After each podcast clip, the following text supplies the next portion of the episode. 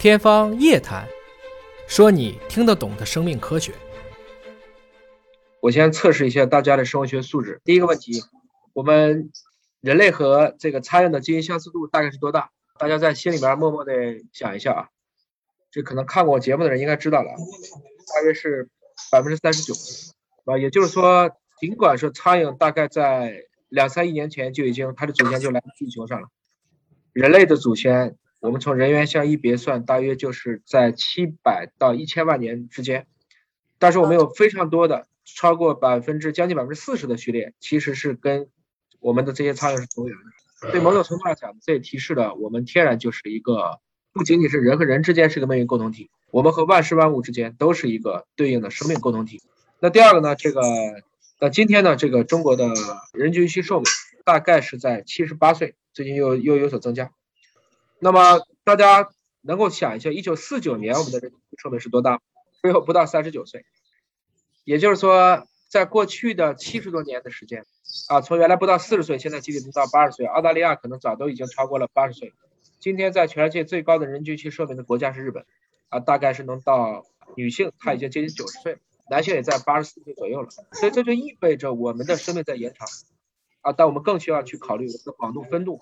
还有深度，不仅仅是单纯的一个设备的延展。第二个问题呢，可能大家是这段时间比较关心的，关于这个新冠疫情。那么都是微生物，我们都看不见啊啊，我们可能大家都做了很多的核酸检测，我们可以猜一下，一个新冠病毒也是一个球体了，那一个细胞我们假定也是一个球体了，它两个的大小要差多少倍？它俩的大小超过了一千万倍。如果跟卵子比，跟人类的卵子比。一个新冠病毒跟人类的一个卵子差了十亿倍，就差不多就是十亿分之一，它的直径是千分之一，然后再立方啊，所以就十的九次方分之一，就是差这么大。这就是大家为什么做核酸检测，经常会发现你体内已经有数以亿计、十亿计甚至百亿计的新冠病毒，一个细胞对于一个病毒来讲，差不多就是一座山。这就是我们看不见的微生物的这些魅力。那最后一个呢，就是我们人的心脏一生跳动多少次？我们假定我们都活八十岁啊，你也没有心动过速，没有心动过缓，啊，答案是大概是三十亿次。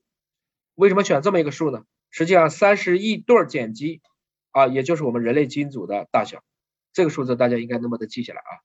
那人一共有多少个细胞呢？三十万亿个细胞啊。我们说一个一般人的一个数字，当然你个子特别高，比如说姚明，他可能会达到一百万亿次，那可能个子小一点的会少一些，但整体来讲。绝大部分是三十万亿个细胞左右。那心脏啊，实际上你看屏幕上心脏也在不停的蹦，它是我们今天所造出来的一个生命当中的非常聪明的泵和阀啊，这个就是一个自然的一个产物。我们今天做的再精准的机械泵也达不到这样心脏的一个精度。那你说，那为什么大家还会得心脏病呢？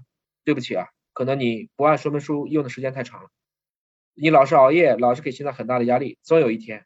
如此精密的泵也会被我们用坏，所以还是希望大家啊，这个在考虑身外之物的同时，多想想这些从生命之初赐给你的这些最好的器官。那么今天给大家讲的题目呢，就是跟基因相关的事情，也希望通过这样一个事情呢，啊，能给大家聊一聊我们未来可能能做哪些事情。所以这个里面呢，先要去讲一讲在生命科学当中的好多的一些这个误区啊。你比如说，我们在讨论这个古代环境好，说皇帝都活得长，实际上皇帝真的命很长吗？在中国历史上啊，有大概将近六百位左右的皇帝，但是他的平均寿命只有不到四十岁。今天随便一个人都能活到历史上任何一个皇上一倍的平均寿命，超过八十岁的皇帝只有五位，一个是乾隆，活了八十九；梁武帝这个萧衍八十五，武则天八十一，宋高宗赵构八十，然后还有一个。就是在五月五肃王的这个钱镠，他就在这个杭州的，在这个钱王府的这个钱镠活了八十岁，就这五个。你说康熙在位六十一年啊，康熙没活过八十吗？康熙八岁就登基了，所以康熙六十九岁走。大家今天看到人类命运寿命的一个极大的延展，是现代医学，并不是古代环境好啊，古代医生好，中医多靠谱，这些都有一定的作用，但你让人类所有的寿命都能提升。还是要归根结底我们现代医学的进步，特别是疫苗、公共卫生运动、抗生素，包括无菌手术等等这类的内容。那么我们看到全世界这个肿瘤分布的时候，说哪个大洲得肿瘤的人少呢？那很多人看到了说这个非洲这个地方不得肿瘤，为什么呢？是因为非洲环境好，大家都很自然。实际是这个样子吗？实际上是因为非洲平均一期寿命只有五十多岁，他还活不到能以癌症为死亡谱这样的一个一个年龄段。那非洲现在最大的问题还是传染感染死亡，尤其是新生儿死亡，在很多国家，它的新生儿的死亡率能达到百分之十左右。说有这么高吗？我们在新中国刚建国的时候，新生儿的死亡率在很多区域能达到百分之二十，生五个死一个。今天在中国能降到千分之三的死亡率，啊，澳大利亚差不多也是这个水平。所以应该来讲，啊，这就要得益于我们的像比如说在孕产期的这个相关的重症急救技术啊，包括我们的这个消毒技术啊。包括我们的生命支撑技术啊，包括我们后面的蓝光治疗啊等等相关的一系列内容，其实看起来都是点点滴滴积累，但最后就形成了一个对整个的围产期死亡率大幅度降低的这样的一个事实。那么这是刚才大家已经问过的一个问题了。所以我想说的是，当一个群体你发现不管是哪一个国家的群体，它的疾病死亡谱开始表现为主要是通过恶性肿瘤死亡的时候，你换个角度理解，这个种群。其实也变得更加的长寿。那如果说我们能够把肿瘤控制下去，再往上去发展，那什么样的一个疾病可能会是大家更担心的呢？